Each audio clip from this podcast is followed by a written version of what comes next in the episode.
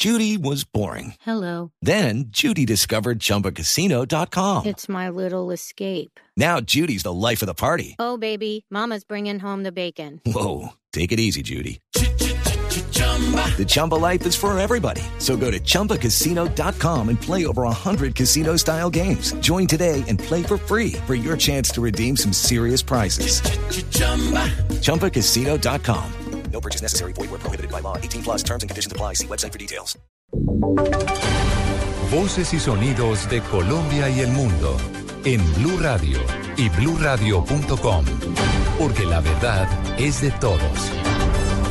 Yo creo que lo de Venezuela lo tenemos que arreglar. Encuentro presidencial de Juan Manuel Santos y Nicolás Maduro. Presidente Santos, ¿por qué usted y yo nos sentamos cara a cara? Escuche desde Quito los detalles de este encuentro en Blue Radio y BlueRadio.com. Lo vamos a arreglar en forma digna para los colombianos.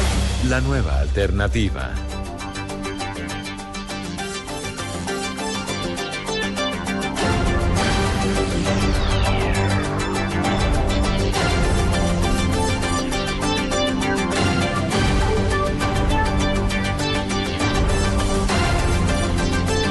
Dos de la tarde, 30 minutos. Mucha atención. Aquí están las noticias. Temas de seguridad, comercio y protección de los habitantes en la frontera serán las pautas de la crucial reunión de los presidentes Santos y Maduro que iniciará o ya comenzó en Quito, en el Palacio de Carondelet.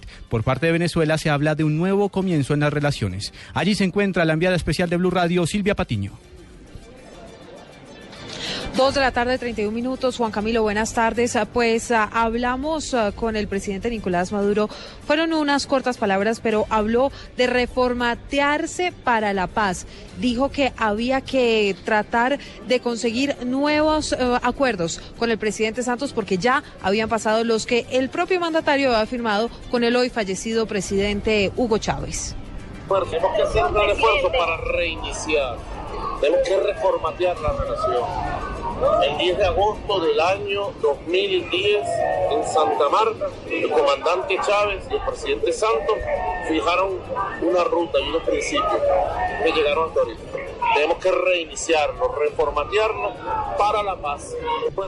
Son las palabras eh, del presidente Nicolás Maduro hace aproximadamente 15 minutos. Comenzó este encuentro entre Santos y Maduro, al que también asisten los presidentes de Uruguay, Tabaré Vázquez, y de Ecuador, Rafael Correa. Al presidente Santos lo acompañan el ministro de Hacienda, Mauricio Cárdenas, el ministro de Defensa, Luis Carlos Villegas, la ministra de la Presidencia, María Lorena Gutiérrez, la canciller María Ángela Holguín y el director de la DIAN, Santiago Rojas. Por el lado venezolano está Silvia Flores, quien es la primera combatiente o esposa del presidente Nicolás Maduro, Rodolfo Marco Torres, vicepresidente del área económica, la canciller Delcy Rodríguez, Jesús Rafael Salazar, ministro del despacho, Desiree Santos, ministra de Comunicaciones, y Carol Delgado, embajada de Venezuela en Ecuador. Con todos los detalles a Blue Radio desde el Palacio Carondelet en este cara a cara entre los presidentes Juan Manuel Santos y Nicolás Maduro. Silvia Patiño, Blue Radio.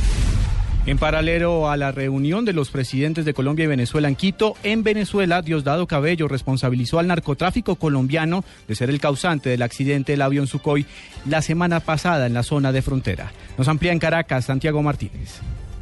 Hola, buenas tardes. Diosdado Cabello sostuvo que Colombia, en vez de detectar falsas incursiones en su espacio aéreo por parte de Venezuela, debería ubicar las aeronaves del narcotráfico que cruzan la frontera hacia territorio venezolano. El presidente del Parlamento insistió que las muertes de los dos pilotos del avión Sukhoi la pasada semana es una consecuencia del tráfico de drogas en Colombia. Esas muertes hay que sumárselas al narcotráfico que viene desde Colombia. Ojalá esta conversación sirva para que allá del lado colombiano hagan algo, porque eso viene de Colombia. Nadie lo detecta en Colombia. Los radares de Colombia no sirven. Ah, pero sí sirven para decir que una nave venezolana, sin haber pasado, pasaron por allá por La Guajira. Ahí sí. Diosdado Cabello dijo que Venezuela será aún más implacable en la lucha contra el narcotráfico desde Colombia tras el accidente del avión Sukhoi el pasado jueves. Desde Caracas, Santiago Martínez, Blue Radio.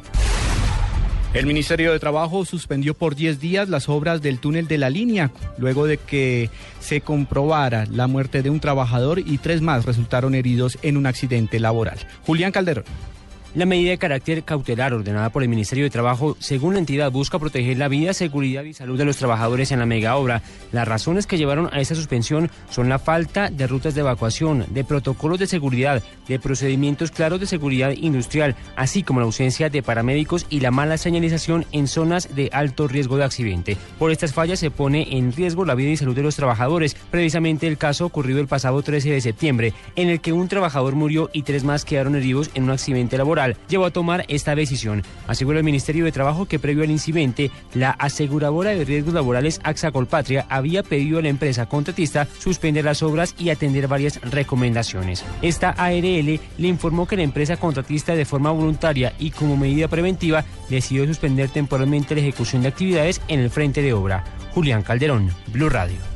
El Papa Francisco regresa a América. Voy a visitarlos para compartir la fe y la esperanza. Escucha en Blue Radio toda la información sobre la histórica visita del Sumo Pontífice a Cuba y a Estados Unidos. A las 2 de la tarde, 35 minutos, vamos a Cuba. En estos momentos el Papa Francisco visita la Loma de la Cruz, desde donde bendecirá la ciudad de Holguín. Pero entre tanto se conoce una información importante. Hay comunicado de las FARC, de la guerrilla de las FARC, la delegación de paz en La Habana, sobre lo dicho en las últimas horas por el sumo pontífice. La noticia con el director del servicio informativo, Ricardo Espina.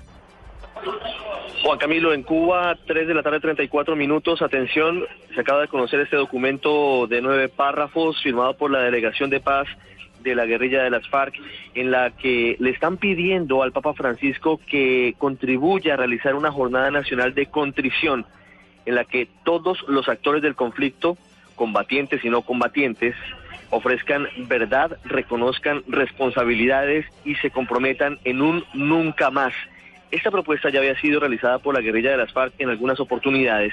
La novedad en este caso es que le piden al Papa Francisco directamente que contribuya a que se adelante, a que se produzca y todos los sectores que han tenido que ver con el conflicto armado reconozcan las responsabilidades y haya prácticamente un eh, cierre de lo que han sido más de cinco décadas de violencia en el país con un claro nunca más.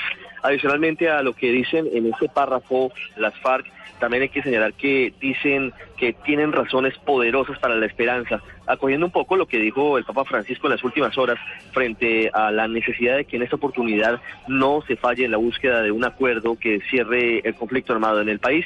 Agregan eh, adicionalmente, tenemos fe en su santidad en que nos estamos acercando a la reconciliación de Colombia. Efectivamente, dicen las FARC, no tenemos derecho a permitirnos otro fracaso más en ese camino de paz y reconciliación.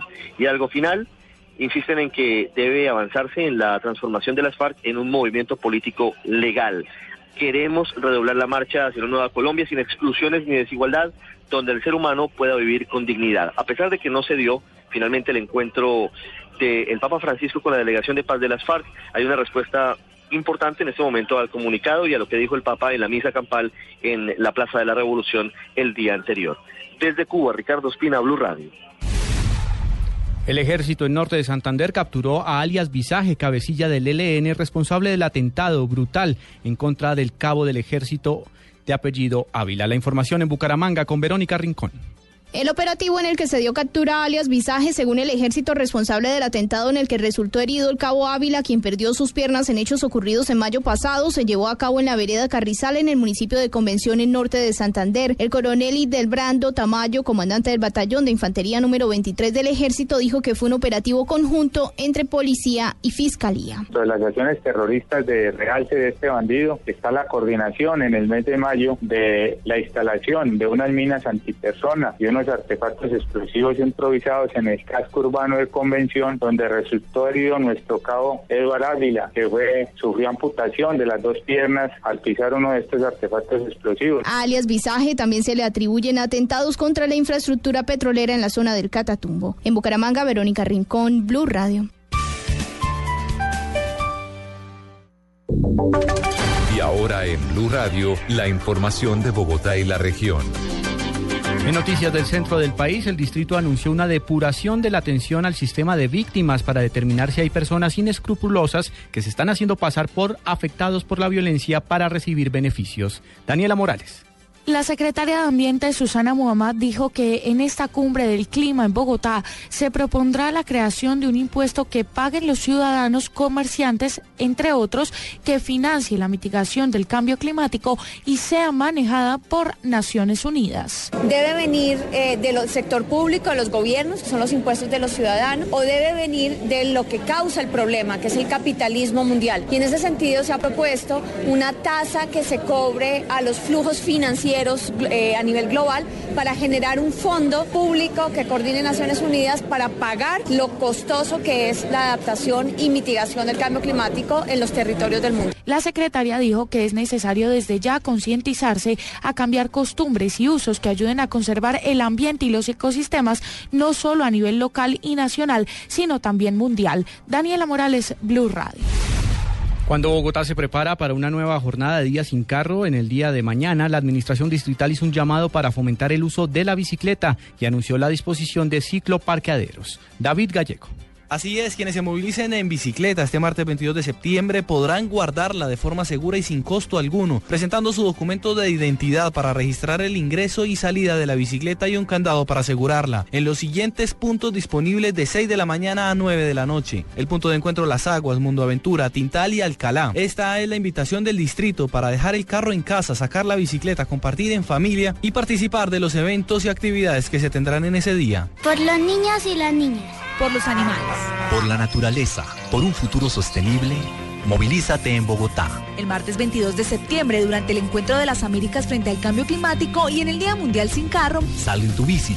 Camina con tu mascota, planta un árbol, visita el mercado campesino, usa el transporte público y participa en las más de 30 actividades que hemos programado en toda Bogotá. El alcalde Gustavo Petro señaló que luego de evaluar los índices de contaminación y el impacto ambiental que deja este día, se podría proponer otra jornada antes de terminar su mandato. David Gallego, Blue Radio. Dos de la tarde, 41 minutos. Ampliación de estas y otras informaciones en blueradio.com. Continúen con Blog Deportivo.